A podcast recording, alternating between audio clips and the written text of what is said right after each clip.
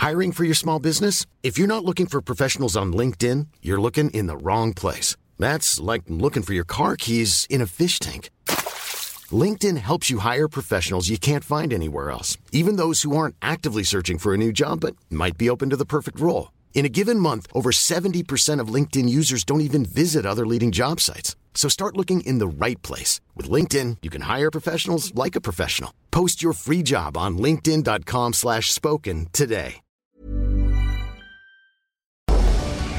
Tarde a tarde, lo que necesitas saber de forma ligera, con un tono accesible. Solórzano, el referente informativo.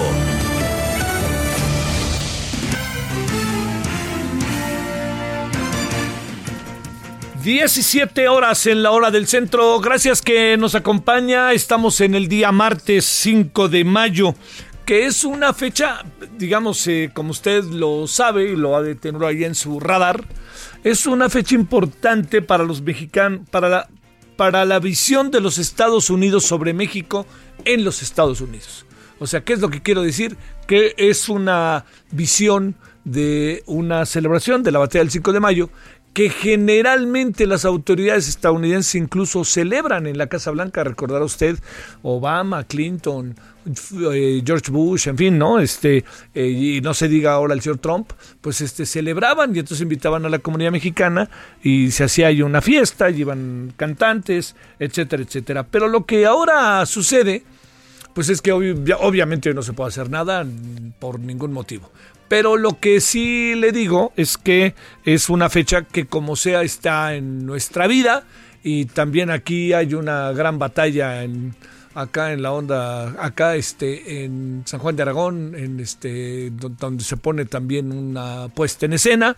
Entonces hay en Puebla no pues sobre todo el gobernador de Puebla hablando de, pues este otra vez ahí anda diciendo que los ricos nunca ayudan y que nada, no se ve la solidaridad poblana y todo esto, ¿no? Es, eh, antes era enfermedad de ricos y ahora ya resulta que ya no. Bueno, ese gobernador sí creo que, que quién sabe en qué se anda metiendo y no, no, no se vislumbra un buen futuro para él, no se vislumbra un buen futuro para el de Morelos, por ejemplo, tampoco. No, no, el, coronavirus en lugar de alentarlos a rectificar muchas de las cosas que hacían, lo único que hizo es ponerlos todavía más en tela de juicio, ¿no? Que es particularmente al de Morelos, que ya lleva un tiempo, ¿no? El de Puebla, como se acaba de llegar.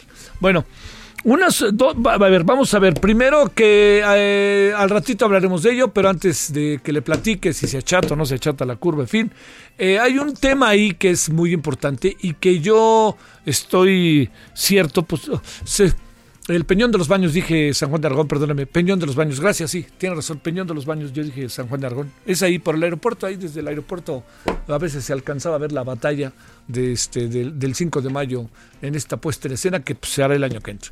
Pero lo que le quería decir es que eh, hay un asunto en donde pues todos tenemos una, eh, digamos, eh, me parece que la mayoría quisiéramos que el asunto estuviera eh, expuesto y que se analizara en su dimensión exacta. ¿A qué me refiero? Me refiero a Felipe Calderón y a Genaro García Luna, ¿no?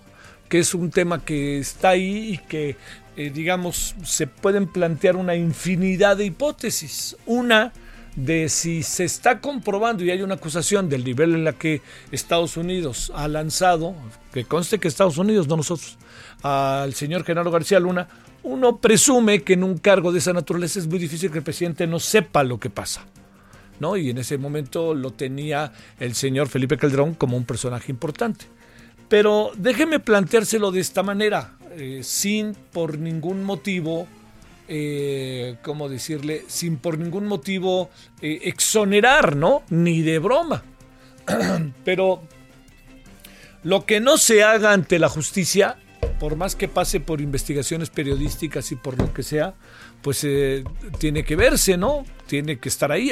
A ver, yo le planteo la Barbie, que es un personaje este, singular, que es eh, a menudo citado por periodistas en función de la relación que guarda, que aunque guardó con Genaro García Luna y por lo tanto lo que García Luna e incluso le mencionaba sobre Felipe Calderón o esta presuposición de que Felipe Calderón incluso a veces lo veía, eh, ese es un asunto que no está en actas, ¿eh?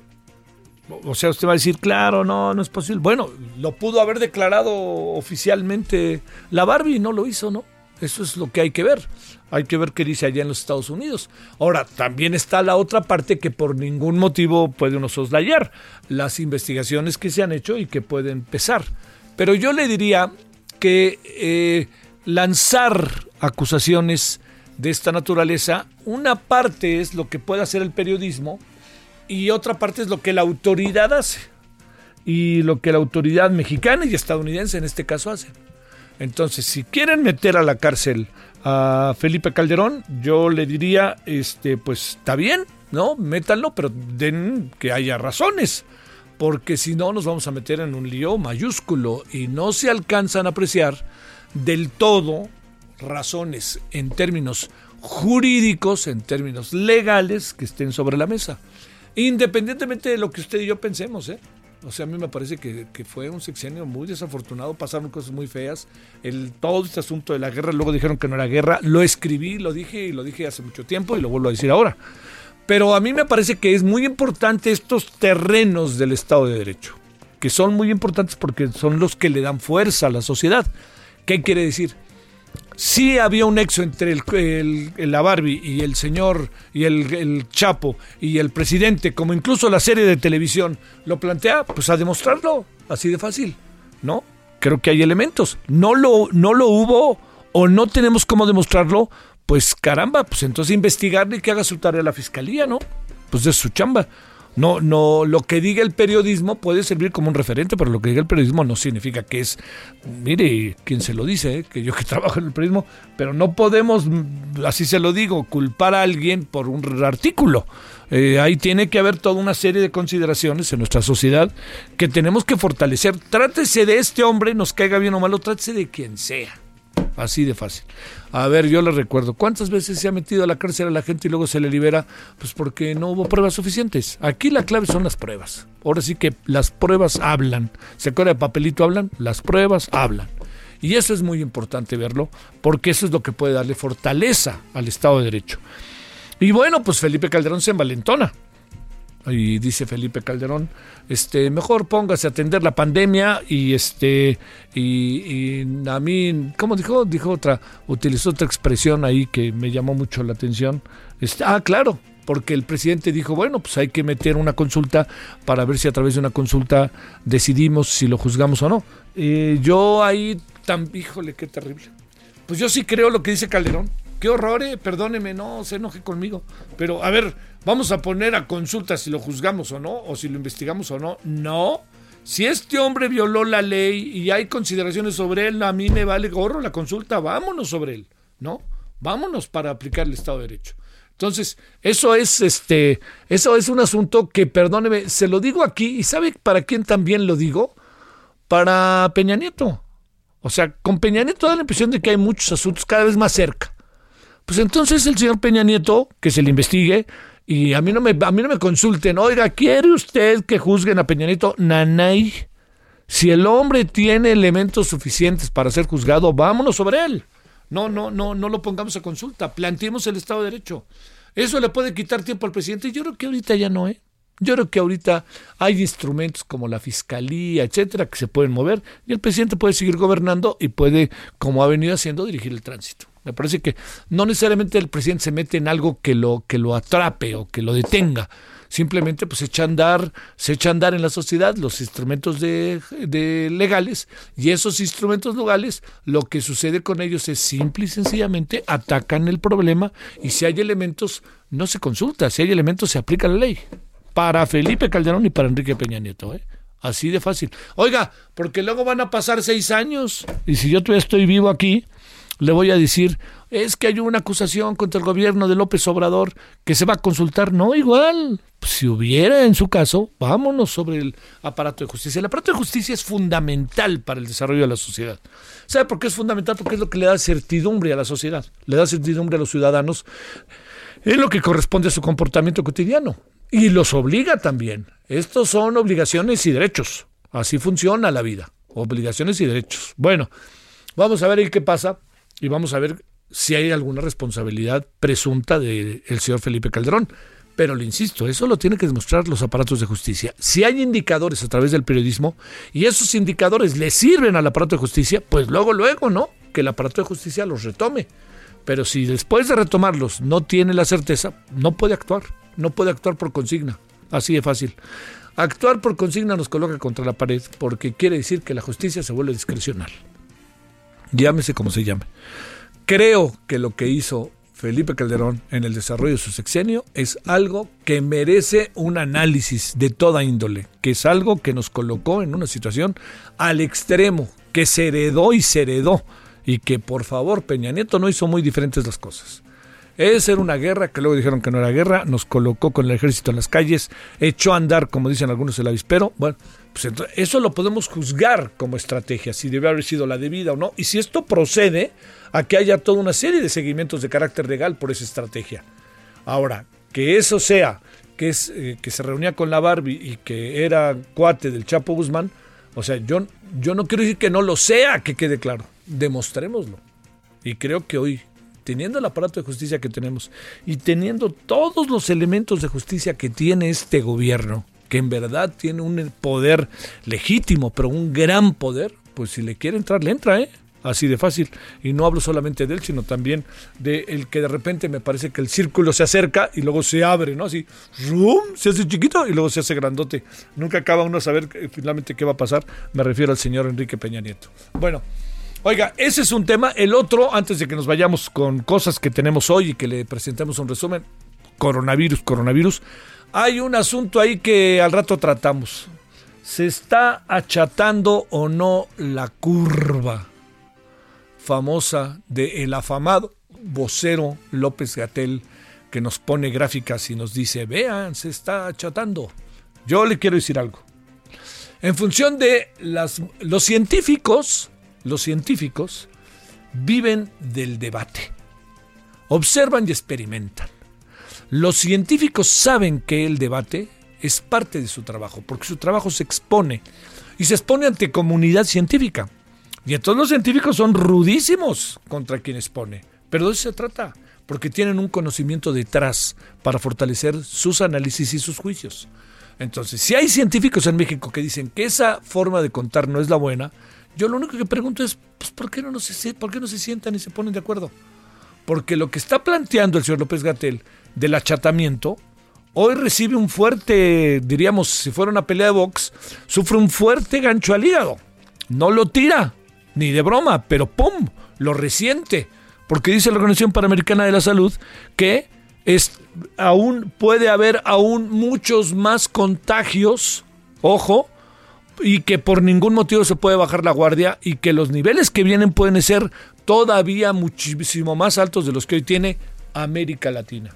Y América Latina, cuando se habla de América Latina en este caso, ahorita se está hablando de Perú, se está hablando de, eh, de Ecuador se está hablando de Brasil, se está hablando de México y en menor medida de otras naciones. ¿Por qué? Porque estas cuatro naciones son las que tienen el nivel más alto de contagios y de casos.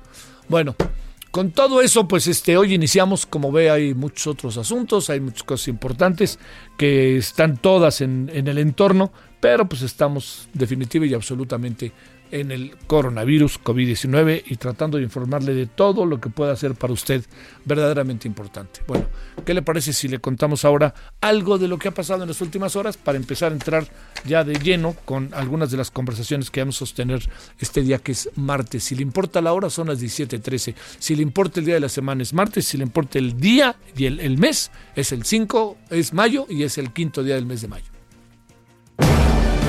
Solórzano, el referente informativo. Bueno, gracias a las medidas de sana distancia, la epidemia de COVID-19 se ha hecho cada vez más lenta en México, al tener una duplicidad de casos cada seis días.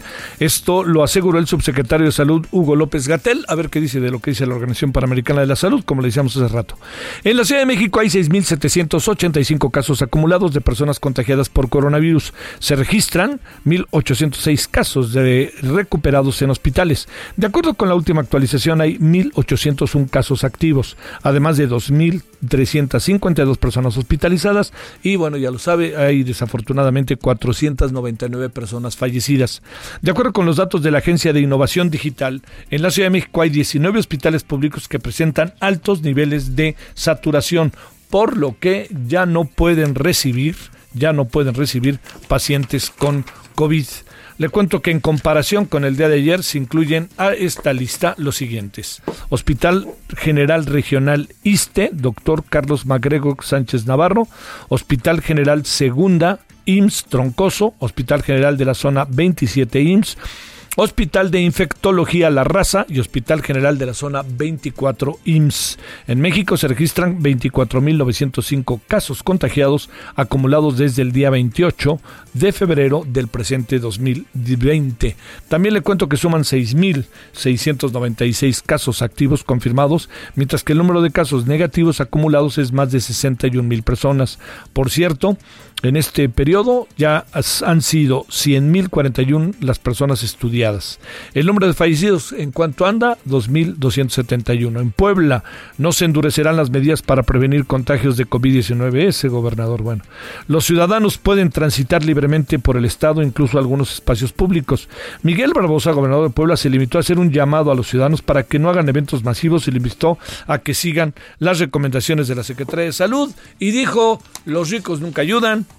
y no se ha visto la solidaridad poblana. Trapazos les dio pues. Oaxaca podría quedarse sin Guelaguetz este año debido a la pandemia de COVID-19. Esto lo dijo el gobernador Alejandro Murat. Sería la primera vez en la historia que se, se cancele esta celebración, que le recuerdo data del año de 1932. De no realizarse la Guelaguetza, se perdería un estímulo económico de al menos 423 millones de pesos en ahí en, en Oaxaca capital. Bueno, en Hidalgo. Iniciaron operaciones tres hospitales temporales para atender a pacientes con COVID-19. El gobernador Omar Fayad encabezó la supervisión de las instalaciones de Huejutla, Huehuetlán, Huehuetla, perdón, Huehuetla, si dije bien, y Actopan. Cuenta con una capacidad total de 80 camas. Son más de un millón, 184 mil personas recuperadas por el coronavirus en el mundo. El número de contagiados acumulados desde que se detectó el virus a mediados de diciembre es de 3 millones 628 mil personas. Al momento hay 254 mil personas fallecidas. Le cuento también este día que en Japón el gobierno de este país extendió hasta el 31 de mayo el estado de emergencia por la pandemia de coronavirus. Esto como una medida de prevención extraordinaria en la lucha contra el virus. La calificadora Moody's recortó otra vez su pronóstico de crecimiento económico para México para este cierre del 2020 prevé una contracción del Producto Interno Bruto de hasta el 7%, debido principalmente pues, a los efectos del coronavirus. Para 2021 Moody's prevé una recuperación del 2.2% en el segundo trimestre. Ojalá al menos tengamos eso. ¿verdad? México será el país de América Latina con la recuperación más débil después del COVID-19. Esto lo prevé la calificadora Standard Poor's, quien ve recuperaciones fuertes en Chile y Perú debido a sus políticas de contención y respuestas económicas robustas. La calificadora prevé que el Producto Interno Bruto de México caiga 6.7% en 2020 con un repunte del 2.9% para el 2021. Bueno, eso es parte de lo que hay este día, mucho de lo que tenemos. También le quiero decir, había por ahí otra cosa que le quería comentar que hoy pasó. ¿Qué hoy pasó? Y bueno, ya me acordaré, pero de esas cosas que uno cachó a lo largo del día y uno dijo, ah, mira, hay que que no se nos olvide decirlo en radio. Bueno, pero ya le contaré y le juro que no era mentira. Bueno, vámonos a las 17 con 18 en la hora del centro de martes.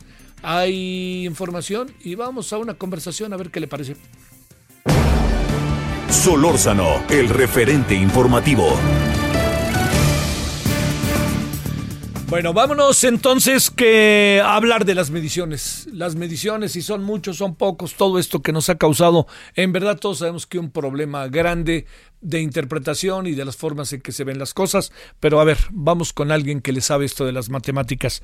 Gustavo Cruz, investigador del Instituto de Investigaciones Matemáticas Aplicadas y en Sistemas, el IIMAS, de la Universidad Nacional Autónoma de México. ¿Cómo estás, Gustavo? Gracias que estás con nosotros. Buenas tardes. Bien, gracias. Buenas tardes. Eh, ¿en, qué, ¿En qué estamos, eh, Gustavo? Hay, han surgido muchas voces respecto a diferentes visiones sobre las mediciones y los números que tenemos y eso ha generado también en alguno u otro sentido controversia, polémica y hasta cuestionamientos a López Gatel y más hoy con lo que dijo la Organización Panamericana de la Salud respecto a lo que se nos viene. Sí, bueno, el, el brote va a causarnos grandes problemas, eso no hay duda, pero sus mediciones de cómo ha bajado el ritmo de contactos sí se parece bastante a las nuestras. Eh, según lo que reportó Gatel, eh, él decía que las que, los contagios han bajado de tal forma que el ritmo de, de duplicación es de seis días. Nosotros lo calculamos curiosamente en 5.8, que es básicamente lo mismo. ¿Qué quiere decir en términos de peras y manzanas eso, Gustavo? Ah, mire, eh, eh, lo que sucede es en, en, el, en la Ciudad de México los casos siguen aumentando, mucho más lentamente, pero siguen aumentando, de tal forma que el número de casos se duplica cada seis días o cada 5.8, pero es casi lo mismo. Eso es muy diferente de lo que era al principio, que era que se duplicaban cada dos. Oye, eh, podemos decir abiertamente que se está achatando la curva después de que hoy la Organización Panamericana de la Salud dijo que vienen muchísimo más contagios en el, en el análisis que ellos tienen. ¿Cómo podríamos ver esto, Gustavo? Mira, no he visto en detalle el de la Organización Panamericana de la Salud. Yo he hecho los cálculos con los reportes de la Secretaría de Salud. Pero sí quiero aclarar que los cálculos son independientes del factor por el que se multiplique el número de casos reportados. A ver. Ah, me parece que, que la curva se ha achatado, de hecho, bastante. Ahora, desde nuestro punto de vista, a nosotros nos da la impresión de que las medidas sanitarias son el principal factor pero que hay otros factores que están incidiendo en achatarla. Por ejemplo. es difícil decir ahora, no tenemos una respuesta, nadie la tiene para en este momento, pero hay indicaciones que muestran que las características climáticas, sobre todo de temperatura y humedad, ayudan en los países de clima subtropical. Ajá. Esto lo publicaron a gente de la UNAM, de la Facultad de Medicina, hicieron una, un estudio estadístico de correlación. Ah, los primeros dos autores son el doctor Jaime Barumen y el doctor Max, uh, Max, Max Hay otros factores que también están siendo estudiados, que se refieren a las características inmunogenéticas de los diferentes pueblos. Eso lo está estudiando todo un equipo de investigadores del Instituto Nacional de Nutrición, encabezados por el, doctor Jaime Granados. Oye, Entonces, hay varios factores, porque realmente se ha aplanado mucho la curva. Uno difícilmente puede pensar que todo se deba a las medidas sanitarias, sí. aunque sí debe de ser el principal factor. Oye, eh, Gustavo, a ver, el, el tema de, de eh, a ver, porque entiendo lo, de la curva. Lo que sigue siendo como un motivo, bien lo sabes, de dudas, es el número de personas que eventualmente puedan estar contagiadas que es ahí en donde creo que estamos un poco entre la espada y la pared, porque de repente hay modelos en que nos hablan de 200 mil personas y no creo que exageren, son... son no, no, no, no, no, yo creo que son más. A ver, adelante. Eh, sí, pero me parece a mí que desde que la, primera vez que nos vimos, yo señalaba que por cada infectado que registra un sistema de salud en cualquier parte del mundo, hay entre 50 y 100 infectados. Esto da, tal vez lo recuerdes, yo decía que se infectarían y no se podía ninguna medida sanitaria hasta el 23% de la población. Entonces, ¿cómo es posible? Uh, déjame preguntártelo quizás de manera muy básica y elemental, perdón, Gustavo. Entonces, ¿cómo es posible que se esté achatando la curva si tenemos una, eh, o sea, quiere decir que solo de los registrados o cómo podríamos ver esa, no, ese no, achatamiento? Al contrario, la, la curva, la, de, eh, uno puede calcular la curva de los enfermos o de los infectados. Si uno calcula de los infectados, da que bajó de el máximo nivel de prevalencia, es decir, la máxima cantidad de infectados que va a alcanzar durante el brote, eh, te decía, sin ninguna medida sanitaria hubiesen sido hasta el 23%. Ah. Con las medidas puestas es del orden de 8%. Mm. Esto es más de un millón de gentes en la Ciudad de México. Uy. Pero yo insistía en que la inmensa mayoría de ellos son asintomáticos. O sea que a lo mejor lo traemos, no nos damos cuenta y en cinco días ya la vida sigue. Sí, sí, de hecho nunca te darías cuenta. Sí, claro. El problema es que sí, es que sí infectan. Sí. Eso es lo que hace muy complicado este brote. Uh -huh. Pero la gente que se infecta y sea asintomática nunca se va a dar cuenta que estuvo infectada. Ajá. Eh, a ver, ah, a ver, Gustavo. Por, es, poniéndolo sí. un poco al revés. Sí si uno calcula que 8% de la población de la Ciudad de México se infectó, uno diría que ese número entre 100 o entre 50 serían los que tuvieran síntomas como para ir al médico. Oye, a ver, eh, lo, lo eh, bajo este modelo, el presidente dice que el 17 de mayo podríamos regresar eh, una parte, que quede claro, y el primero de junio ya una regularización mayor. Mayor, sí. déjame plantearte, a ver Gustavo, ¿eso es posible en función del escenario que tenemos enfrente? Eh, déjame plantearte con la preocupación, por ejemplo, que surge en Francia con una densidad de población menor, y supongo yo con medidas de seguridad de salud un poquito más este de, más desarrolladas lo sí, que pasa sí, en claro. España lo que pasa en Italia incluso lo que pasa en estados como Texas en Estados Unidos eh, lo digo un poco partiendo de las dificultades económicas sociales que tiene nuestro país en comparación sí, claro. a otros que está ya cerrando la puerta abriendo la puerta perdón cuando a lo mejor hay todavía un camino largo por recorrer en función pregunto de los modelos de medición mira yo lo que creo es que a nosotros el máximo nos sale un poco más tarde, unos días más, uh -huh. Entre 5 o 10 días más. Yo espero que tengan razón ellos y pasen más rápido. Sí, claro. Pero en cualquiera de estos escenarios, yo creo que sí se puede empezar a levantar las medidas en la Ciudad de México, solo en la Ciudad de México. ¿Sí? Um, un poco después de que pase el máximo de la infección. Que sería? La razón es que es más seguro levantarlo donde hubo un brote infeccioso. Sí, claro. Y aquí, y aquí claro. tiene que ver con esta cantidad de infectados que te decía, porque los que son infectados, aun cuando nunca tengan síntomas, quedan inmunizados contra la infección. Desde luego no está completamente probado para sí, este virus. claro, claro, claro. Sí. Pero así es, así es como se comportan todos los coronavirus.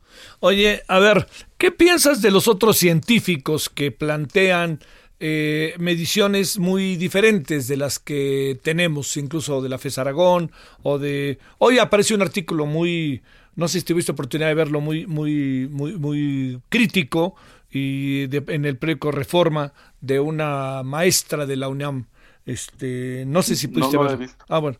Eh, lo, lo, dime. No, no, pero coloca que las, lo, las mediciones son más altas de las que nos están diciendo. Sí, es que claro que son más altas. Pero mucho más altas. Sí, es que depende a qué se refiere uno. Sí. Había una persona, por ejemplo, que decía que el factor de Gatel estaba mal, que no era 8.2, que era 30. Ajá. Pero depende a qué es lo que esté uno tratando de medir yo te estoy dando un factor de 50 o de 100. Sí. O sea, si yo veo las cifras de la Secretaría de Salud, según lo que nosotros hemos calculado, hay un factor de entre 50 y 100 para que me dé el número de infectados. Esto no invalida el factor que decía la Secretaría de Salud, solo que darían informaciones diferentes. Si yo multiplico por 50, por ejemplo, me daría una aproximación del número total de infectados. El factor de 8 solo era para, para pasar de la cifra del factor centinela a una cifra que se hubiese obtenido haciendo muchas pruebas. Oye, eh, lo, que pasa es que estamos un poco como en esta circunstancia de solo por hoy, ¿no, Gustavo? Este, vamos viendo un poco como en el día tras día, porque no hay una, no, no es tan fácil hacer prospectivas, ¿verdad? No, definitivamente no es fácil, pero creo que lo que causa más confusión es el hecho de que de que no se entienden muy bien cómo están los datos. Y entonces la gente calcula sus propios factores. sí, pues Y lo curioso es que estos factores no, tampoco son malos, solo, solo que darían información diferente. Unos no eliminan los otros, no hacen, no, hacen que los otros sean incorrectos. Sí. Digamos, cualquier factor, desde el 8 que decía Gatel o menos, hasta 100, darían una cierta información de cierto estilo. Sí, claro. Pero nada más no hay que confundir. Si, yo multiplico por 100 y digo esos más o menos son los infectados, la mayoría de ellos serán asintomáticos. Si yo digo que esos son los que van a llegar al hospital, pues eso sí está muy muy fuera de proporción. Sí, sí, sí, sí, sí, sí, sí, sí, sí, sí, sí, lo entiendo. Eh, eso es lo que creo que ha complicado mucho las cosas y es una duda en todos los países porque este factor entre 50 y 100, yo al principio lo calculamos para Wuhan y para varios países asiáticos. Oye, pero lo que sí podríamos decir eh, en términos de lo que hoy se dijo en la mañana, estamos, se está achatando eh, la, curva. Eh, ¿Cómo lo interpretaremos? ¿Cómo estamos controlando el virus o cómo lo podríamos interpretar de manera doméstica, Gustavo? Eh, creo que lo principal es que el brote en México es mucho más pequeño que el de Francia o Italia, por ejemplo. Eso, desde luego, es, es el brote en términos de porcentajes. La desgracia es que nuestra ciudad es mucho más grande que Madrid o que Milán. Entonces eso hace que el 8% de Madrid sea mucho más pequeño que el 8% de la Ciudad de México. Sí, es un asunto de densidad de población. Eh, sí, eh, exactamente, en tamaño, simplemente. Y también nuestro sistema de salud es más pequeño. Entonces, aún un brote de este tamaño mucho más pequeño, pues sí puede crear bastantes problemas. Sí, claro. Entonces, ah, pues creo que se, en la medida de lo posible la gente debe de evitar salir. Sí. sí quiero decir que en la medida de lo posible, porque hay gente que si no sale no come. Sí, sí, sí, sí. Y eso es el gran problema, que también está teniendo un costo social muy grande eh, las medidas de distanciamiento. Sí, sí, sí, sí. Pues bueno, este, que sea lo mejor para todos, eso es lo que uno quisiera, ¿no? Pero. Sí, yo creo que sí. Pero hay muchas dudas, ¿eh? La verdad que yo creo que esta de la medición nos ha causado muchas dudas y, este, y como las mediciones del gobierno son las que instrumentan su política, pues es por lo eso que uno se preocupa, ¿no? Dice, a ver, el gobierno piensa que esa silla así ya sí está actuando, pero esa silla sí o no, ese es el gran asunto, ¿no? Sí, yo creo que la gente debe de informarse un poco más después de hacer algunos cálculos. Eh, por ejemplo, hace poco salió un reporte de que uno de los hospitales, creo que era el de cardiología, estaba muy saturado. Sí. Y se vio muy, muy, pues, dramático. Sí pero hablé con gente del Hospital General y ahí todavía tenían lugar. Sí, Y me informaron que había otros hospitales donde había bastante lugar. Entonces, creo que no hay que alarmarse, sino hay que tratar de tener una visión bastante global de las cosas. Sí. Y, y no porque uno vea unos datos que, que apuntan hacia cierta dirección, no necesariamente todo está así, ¿no? Ajá. Desde luego, en números absolutos es muy difícil decirte cómo va, pero en la velocidad de los contagios sí me parece que se ha bajado bastante y achatado bastante el brote. Creo que con ayuda de lo que te decía, de, factores tanto biológicos como climáticos. Pero aún desde luego no tenemos una medida precisa de estos, ¿no? Sí, sí, sí. La clave está en que aunque a algunos no les guste de las grandes empresas y televisoras, lo que sí es que hay que mantenerse en casa lo más que se pueda, ¿no? Sí, sí, yo creo que sí. Sí, sí, sí. Bueno, Gustavo, muchas gracias que estuviste con nosotros. Hasta luego, encantado. Adiós, Gustavo Cruz, investigador del Instituto de Investigaciones Matemáticas Aplicadas y en Sistemas del IMAS de la Universidad Nacional Autónoma de México. Pausa a las 17:35. El referente informativo regresa luego de una pausa. De regreso con el referente informativo.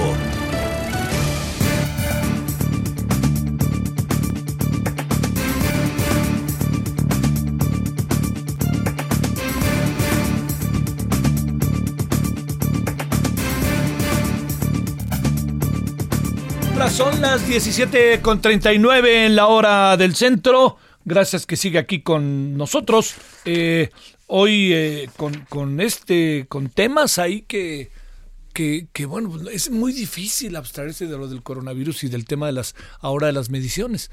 Pero bueno, si se, si aseguran que se está achatando y hay elementos para pensarlo, pues este, oiga que así sea, ¿no? Pero no más abusados, ¿no? Abusados, diría yo. Le queremos agradecer a Adrián Fernández de Mendoza, director general de Creditea México. ¿Cómo estás, Adrián? Buenas tardes. Muy bien, ¿y tú, Javier? Gracias que estás con nosotros. Oye, eh, a ver, ¿y cómo está esto de los créditos? ¿Hay créditos, no hay créditos? ¿Cómo anda el país en este sentido, en fechas como estas, en circunstancias como estas? Y yo creo que es una situación muy, muy, muy peculiar y muy complicada porque yo creo que hay más gentes o más familias que necesitan un préstamo, un ingreso adicional. Sí. Y también yo creo que la banca tradicional o el sistema financiero en general regularmente toma un paso para atrás en estos momentos para volver a entender quién es el cliente, capacidad de pago. Y también hay una necesidad real de obtener este dinero a veces sin salir de casa, ¿no? O sea, hablabas ahorita justo del tema de aplanar la curva y seguir siendo cuidadosos.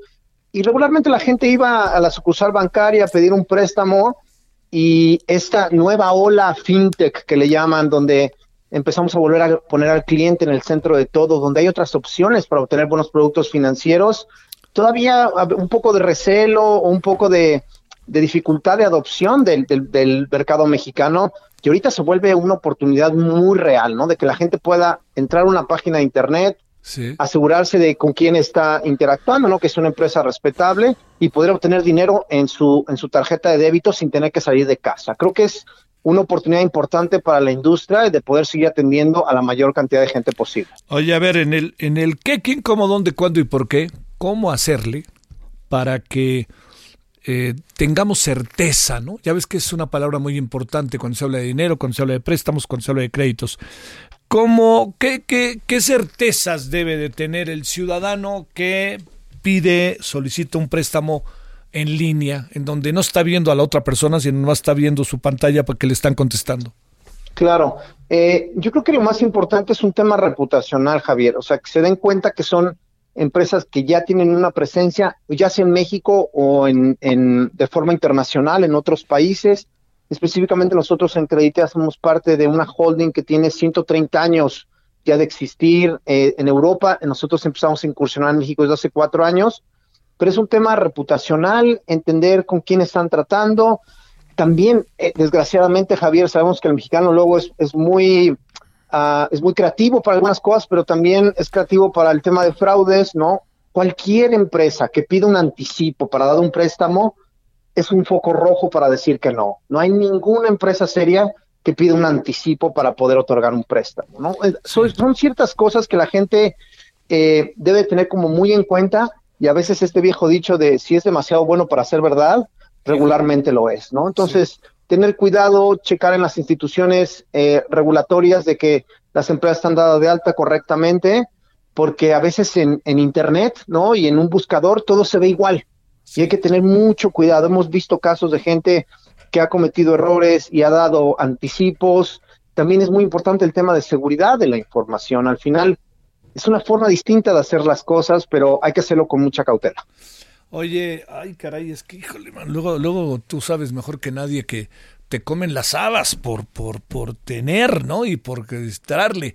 Porque luego, oye, luego te lo dan y te pregunto, ¿y qué haces con eso? ¿Cómo lo administras? ¿Cómo le haces para que eso camine responsablemente o en la medida de lo posible, lo más responsablemente posible tus finanzas? Sí, a ver, el, creo que hay una cosa que, que lo dices muy bien, Javier. El tema de educación financiera es una responsabilidad convertida de todo el sector financiero, no importa si es banca tradicional, banca no tradicional o fintech. Tenemos que trabajar eh, todavía muy fuerte con, con, con, con, nuestros clientes y con el usuario promedio de que el dinero es muy difícil de ganar, más en estos momentos, ¿no? Y es muy fácil de gastar y a veces la gente no le dedica el tiempo a educarse financieramente, que a veces las recomendaciones, Javier, son muy sencillas, empezar con un papel y una pluma haciendo un presupuesto. ¿Cuánto entra a la casa? ¿Cuánto ya hay unos de, gastos comprometidos? ¿Dónde se puede invertir? ¿Dónde se puede gastar en un préstamo? Es, es, un, es, un, es un tema que creo que nos va a tardar todavía mucho tiempo, es un tema educativo que tenemos que seguir trabajando. Y el tema de la letra chiquita, tú, has escuchado recientemente todos estos incentivos que salieron de los bancos, de los periodos de gracia y todo. Nos hemos dado cuenta de que la gente a veces está diciendo que sí a algunas condiciones que realmente no entiende. Eh, a veces me preocupa que, que, no le ponemos el suficiente interés a, a educarnos, a entender y, y, preguntar muchas veces, no importa cuántas veces preguntemos, es un tema de patrimonio, es un tema de salud, tener salud financiera. Nosotros lo vemos de esa forma. Oye, eh, a ver, este, Adrián, el, el entorno, el entorno que hay respecto a créditos, préstamos, empresas. Lo que hablo aquí es el aspecto legal, el aspecto oficial, el aspecto en que los ciudadanos y las propias empresas que ofrecen el crédito se asumen como parte de un sistema jurídico legal y lo cumplen y hay una buena vigilancia y todo eso. Ahí, ahí que enfrentan ustedes, por ejemplo, te dicen cómo le da el préstamo usted, este, tiene tal y tal requisito para hacerlo, tas, o cómo funciona. Mira, nosotros, ah, aunque nuestra estrategia no es tener sucursales, sí hablamos con todos y cada uno de nuestros clientes. Ah. Y para nosotros es muy importante el tema de validación de identidad, por ejemplo. También hay casos de robo de identidad que tenemos que tener mucho cuidado. Pero también uno de los valores de la empresa, Javier, es poderle dar un traje a la medida a cada persona. No damos el mismo préstamo para todas las personas. Sabemos que un o creemos realmente que un préstamo bueno es un préstamo que se puede pagar, un préstamo que tiene un buen precio, un préstamo que te muestra facilidades de pago, un préstamo que no tiene todas estas comisiones ahí de letras chiquitas ocultas, queremos hacerlo lo más sencillo. Y hay veces que gente viene con un requerimiento más alto del que le podemos otorgar y tratamos realmente de explicarle por qué no podemos otorgarle más, más dinero, porque al final si ya están endeudados, si toman una deuda más, es gente que no va a salir de la situación, que va a acabar reportada en las sociedades de información crediticia y que después, pensando optimistamente de que las condiciones van a mejorar, va a tener una, etiqueta mala en buró de crédito y por seis años no va a poder adquirir después un, un crédito automotriz o una hipoteca porque eventualmente todos vamos a prosperar. Entonces sí tratamos de ser muy cuidadosos en hablar con la gente y y no nada más por, por, por la ambición de colocar un préstamo más grande, vamos a poner a la gente en una situación más comprometida. Tenemos trajes a la medida. Queremos darle a la gente un producto que le sirva y que le dé prosperidad. En el caso de ustedes, ¿quiénes son sujetos de crédito, Adrián? Mira, eh, una de las formas tradicionales que hacemos nosotros es, es revisamos eh, historial crediticio. Para nosotros, por lo menos necesitamos que la gente esté ganando por lo menos 8 mil pesos y más, ¿no? Necesitamos realmente ahorita enfocarnos en la gente que está teniendo un ingreso constante, aunque sabemos que hay muchísimas oportunidades en México. Una de las cosas que entendemos es que esta es una economía híbrida. Hay gente que recibe un sueldo, pero luego tiene un negocio por otro lado. Entonces trabajamos todos los días, Javier, en poder hacer una evaluación lo más precisa posible de quién es mi cliente, porque luego me dicen, yo gano 5 mil pesos aquí, pero vendo por catálogo y pago junto a otros tres mil acá.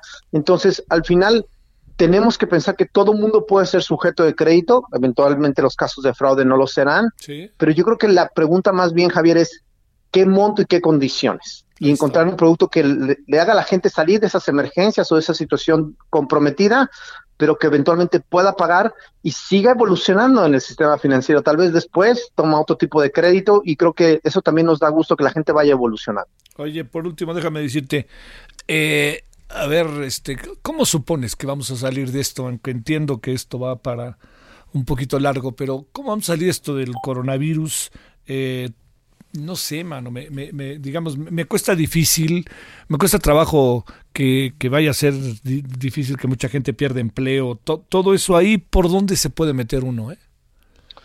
Híjole, yo creo que, Javier, la parte más crítica que estamos viendo nosotros es, es la pérdida del ingreso. Sí, claro. Porque al final la riqueza de las personas, de las familias y de los países es la generación. Sí, claro. Eh, es un tema muy complicado, yo creo que bastante debatible porque estamos ahorita apenas lidiando con una, una emergencia puramente sanitaria, ¿no? Y es el tema de cuándo salimos, cómo salimos, en qué condiciones. Yo creo que al final eh, tenemos que ser muy cuidadosos con la parte sanitaria, definitivamente. La parte que más me pesa, Javier, que creo que tenemos que estar en conjunto trabajar, es el tema, el tema de la mente o de la psique del ser humano, ¿no?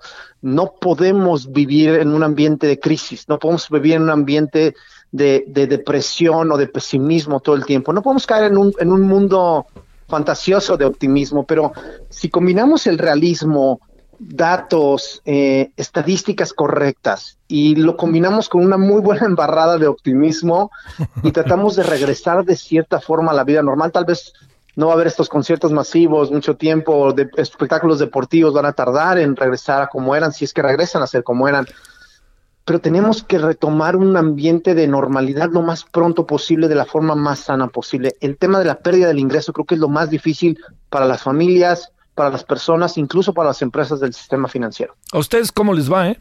Ahí con Creditea. Mira, lo que tuvimos que hacer, Javier, es ah, obviamente eh, tuvimos que empezar a restringir o apretar algunos criterios de crédito. Eso es, esa es la primera reacción porque estamos volviendo a caminar un terreno que nadie conoce porque la gente que ya conocía cómo se comportaba en formas de pago, ahorita igual ya perdió una porción importante de ingreso y ya debe tener otro tipo de calificación crediticia. Lo bueno nosotros, Javier, como fintech, como una empresa más pequeña, más ágil, que nos podemos mover mucho más rápido, es volver a hablar con nuestros clientes, entender qué es lo que está pasando, poder ayudarles a darles flexibilidad cuando la necesiten y seguir trabajando y entendiendo mucho más rápido. Ahorita volvimos a estar un poco en ceros todos. El que aprenda más rápido es el que va a poder crecer más rápido en el futuro próximo. Claro, el que se reinvente mejor, ¿no? Claro, era reinventarse o morir, ahora literalmente, o sea, es, es, ya se aplanaron muchas cosas y otra vez estamos de cero. Ahorita organizaciones grandes, muy robustas, con mucha herencia de procesos y todo tardarán un poco más en reaccionar. Nosotros es levantar el teléfono, hablar con nuestros clientes y entender cuál es la nueva realidad en la que vivimos. Bueno, te mando un saludo, Adrián Fernández, gracias. Javier, muchas gracias por la invitación. Un saludo al auditorio. Gracias, director general de Creditea México. Bueno, hay más. Solórzano, el referente informativo. Bueno, estamos en la parte final. Hoy a las 21 horas en la hora del centro estaremos con qué Ah, hoy fíjese, hoy, hoy está interesante el asunto porque vamos a conversar sobre eh, este tema que yo creo que a todos nos debe de importar, que son las cadenas de suministro. A ver, le pregunto, ¿usted qué cree que está pasando con las tiendas de autoservicio y departamentales? ¿Y qué cree que está pasando con la industria, con la Cámara Nacional de Autotransporte de Carga, cuando va ahí de carretera a carretera, de ciudad a ciudad, y de repente además resulta que los asaltan. Bueno, todo eso vamos a hablar al ratito, si a usted le parece, a las 21 horas en hora del centro a través del canal 10 de televisión abierta, 151 de Easy y 161 de Sky. Bueno, vámonos allá hasta el estado de Hidalgo. Sí, nos vamos hasta Hidalgo, ¿verdad? Ahora. Sí, traíamos a Axel. Axel, te saludo con gusto. Cuéntanos qué pasa por allá, por la Bella Irosa. Javier, ¿qué tal? Buenas tardes. Te comento que por la muerte del paciente diagnosticado con COVID-19 que se arrojó del tercer piso ayer y murió, la Comisión de Derechos Humanos del Estado de Hidalgo inició un procedimiento en contra del Hospital Regional de Tulatepeji El hospital afirmó que revisa el historial clínico del paciente y dialoga con el personal a cargo del área y del enfermo para identificar algún dato premonitorio al, a este evento, es decir, la muerte del paciente. El organismo autónomo inició un expediente por probables violaciones a recibir un trato digno y respetuoso en contra del personal del nosocomio. De acuerdo con el, el hospital, quien envió un informe a la Secretaría de Salud sobre el deceso, las enfermeras en turno fueron quienes reportaron la desaparición del paciente, quien después fue encontrado en la cornisa del tercer piso, desde donde se lanzó y falleció minutos después. De acuerdo con la Secretaría de Salud de Hidalgo, el paciente era considerado no grave y su evolución había sido satisfactoria, por lo que pensaban su egreso en dos días. La dependencia indicó que el hombre de 52 años aparentemente no manifestó ninguna sintomatología psiquiátrica o de ansiedad durante su estancia hospitalaria. Oye, al final entonces fue que la desesperación, fue el verse contra las cuerdas, el verse cerca de qué, de la muerte quizá. Sí, hay videos que ya se han difundido en redes sociales donde se ve al, paciente algunos instantes antes de antes de saltar. Si, si están investigando precisamente cuál era el factor, cuál si se encuentran un detonante para ello. Eh, era un comerciante de la región Tula-Tepeji y lo que sí se ha confirmado era que portador de diabetes y de hipertensión arterial, que son enfermedades que, que este, influyen en el, en el coronavirus. Sin embargo, dice la Secretaría de Salud que evolucionaba satisfactoriamente y que en dos días iba a ser dado de alta. Bueno, oye, Axel, ¿cómo van las cosas en general eh, en Hidalgo? ¿Bien? En ese sentido, con el coronavirus se implementó apenas hace unos días un mecanismo que se denomina Hoy no circula para restringir el tránsito vehicular. Recordarás que Hidalgo era de los estados en los que menos se respetaba la contingencia, bueno, el aislamiento social. A partir de esta medida se ha restringido más el, la movilización y solo las personas que tienen trabajo o una acción de urgencia, sobre todo personal médico, se está movilizando y las calles están más, están aisladas. Como no había sido desde el principio de la cuarentena. Sale. Muchas gracias. Saludos, Axel. Seguimos al pendiente. Gracias, saludos allá hasta Hidalgo y también muchos saludos hasta Guadalajara, 100.3 de FM, estamos allá en Guadalajara, estamos en Monterrey también y estamos en varias ciudades del país y este, fíjese que, que bueno, esperemos verlo en la noche, me parece que este tema de la cadena de suministros es uno, un asunto verdaderamente clave para poder ver por dónde van las cosas. Y veamos qué nos dicen a las 7 hoy, ¿eh? porque bueno, esto fue, con bombo y platillo, esto de que se está achatando la curva y escuchando algunos, hay, de todo, ¿no? Pero también hay muchas voces que, bueno, que no, no, no lo ven así, pero hay voces que sí lo ven así que sí, científicos en ambos casos. No hay nada como debatir el tema, hay que entrarle al tema, debatirlo. Pásela bien, oiga, hasta el rato, que le vaya bien, muy buenas tardes, estemos juntos pero distantes, adiós. Hasta aquí, Solórzano, el referente informativo.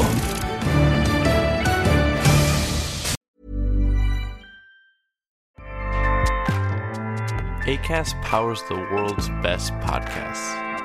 Here's a show that we recommend. The Real Housewives is a guilty pleasure for most, but if you're looking to not feel guilty about that pleasure, tune in to Everything Iconic with me, Danny Pellegrino, where I break down all the messy moments and behind the scenes antics of Bravo's popular franchise. And on Everything Iconic, I also interview celebrity guests like Kelly Ripa, Kiki Palmer, Drew Barrymore, Cameron Diaz, and more about their guilty pleasures, their past work, and so much more. So if you're pop culture obsessed and find yourself watching way too much reality TV like me, tune in to Everything Iconic with Danny Pellegrino wherever you listen to podcasts. ACAST helps creators launch, grow, and monetize their podcasts everywhere. ACAST.com.